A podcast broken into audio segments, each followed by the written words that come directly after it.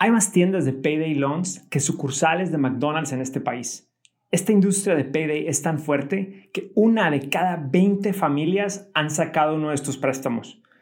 Y estos préstamos existen porque pedir un préstamo a un banco con mal crédito es complicado. Tú debes de saber cómo funcionan estos préstamos Payday y aquí te vamos a explicar. Soy Carlos García, el presidente de FinHabits, la primera app en español de Estados Unidos donde puedes comenzar a invertir para tu futuro con solo 20 dólares por semana. Te doy la bienvenida a un episodio más de nuestro podcast Hábitos Financieros. FinHabits presenta Hábitos Financieros. En la comunidad de FinHabits hay que estar bien informado para que tomes las mejores decisiones financieras y para que no te dejes llevar por propagandas vendiendo cualquier clase de préstamos que te pueden terminar afectando muchísimo. Vamos a empezar. Empecemos hablando sobre qué es un payday loan. ¿Qué clase de animal son estos payday loans? Los payday loans son préstamos de entre 50 y 1000 dólares que se hacen a corto plazo y generalmente se otorgan a gente con mal crédito. Los prestamistas te dan el dinero ese mismo día y lo tienes que devolver en una, dos semanas o en un mes o apenas te entre el ingreso mensual. Generalmente este pago coincide con tu quincena y por eso se llaman payday loans. Estos préstamos se supone que están diseñados para ayudar a personas que necesitan dinero rápido para cubrir alguna emergencia o gasto.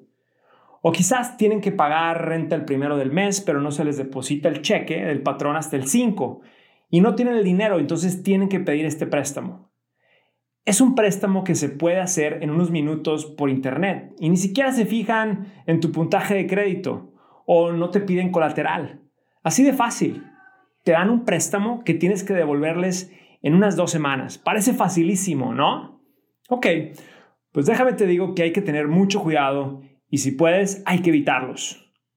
Pero ¿cómo funcionan? Como te expliqué, estos préstamos te otorgan el dinero de forma muy fácil, pero aquí van las condiciones.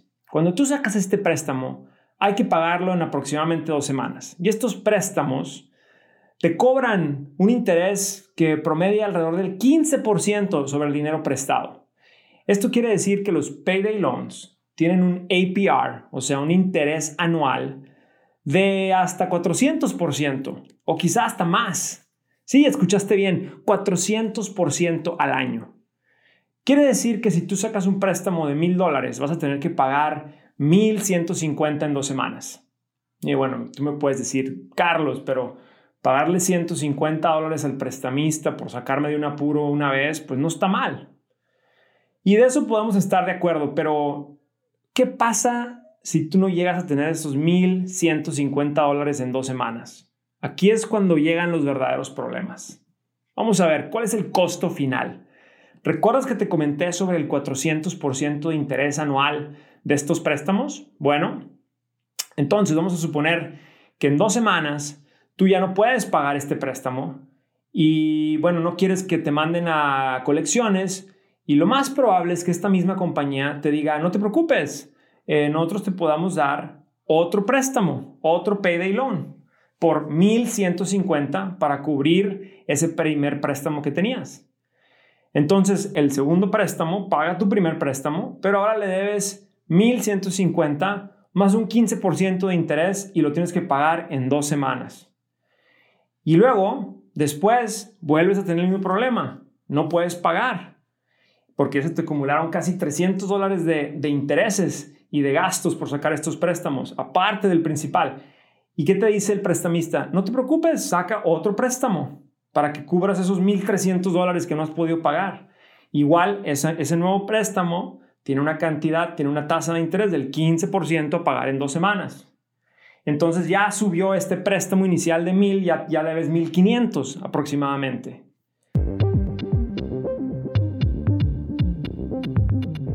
Ahora puedes monitorear tu cuenta bancaria vinculada a FinHabits con Money Insights, una herramienta que te envía alertas a tu móvil para que cuides mejor tu dinero Descarga nuestra app en tu teléfono móvil para que comiences a administrar tus alertas.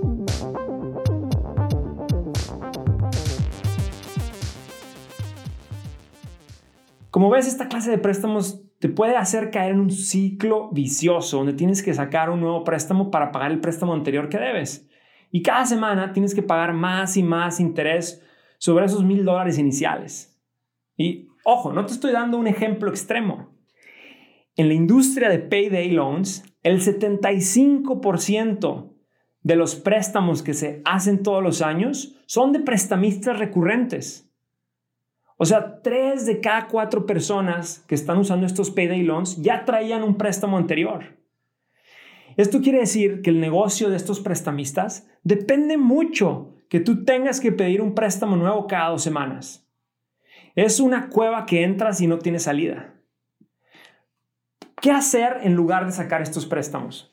Sabemos que es difícil cuando uno necesita dinero y entendemos que a veces es necesario sacar un préstamo rápido si no puedes llegar a fin de mes. Pero igual, como nosotros te recomendamos con el uso de las tarjetas de crédito, hay que estar seguros al 100% de que vas a poder pagar este préstamo más interés al final del término. Las tarjetas de crédito son buenas siempre y cuando tú puedas pagar la mensualidad a final del mes para que no te cobren el interés. Igual estos préstamos. Tienes que estar seguro de que tú puedes cubrir ese pago y para que no tengas que volver a sacar otro préstamo uno se puede pensar y dice, pues qué fácil, me dieron, me dieron, el, me dieron el dinero, no, no me hicieron preguntas, no me, no, me pidieron ni el crédito. Parece que es muy fácil, pero en realidad esto hay que tener mucho cuidado. Y aquí no, no todas las compañías que ofrecen estos préstamos son malas. Y por esto el gobierno permite que estas compañías operen. Pero es muy importante que tú como consumidor estés bien informado y sepas cómo funciona este negocio. Para evitar caer en un ciclo vicioso donde uno termina pagando el 400% de interés anual, lo mejor es buscar otras alternativas. Aquí en FinHabits te recomendamos que comiences hoy a ahorrar para un fondo de emergencia familiar. Cuando tienes un fondo de emergencia familiar, tienes una red de tranquilidad, porque si necesitas el dinero para una emergencia, pues lo puedes sacar de este fondo, en vez de estar sacando préstamos o tener que poner este dinero o tener que pedir prestado este dinero de una tarjeta de crédito con intereses muy altos. Y es verdad que para comenzar un fondo de ahorro pues hay que, hay que hacer sacrificios y hay que gastar menos, hay que gastar menos de lo que ganas. Y sé que puede ser difícil ahorrar cuando no tienes suficientes ingresos, pero aquí es cuando hay que volverse creativo. No sé, vende cosas que ya no uses. Puedes vender uno de tus carros si ya no los usas. Puedes cortarte el pelo en la casa para ahorrarte en la peluquería. O puedes no salir a comer a restaurantes por unos meses, cocinar en casa. O puedes conseguir trabajos extras y empezar emprendimientos desde la casa para generar más ingresos. Hay que ser creativos y hay que poder desarrollar el hábito de ahorro.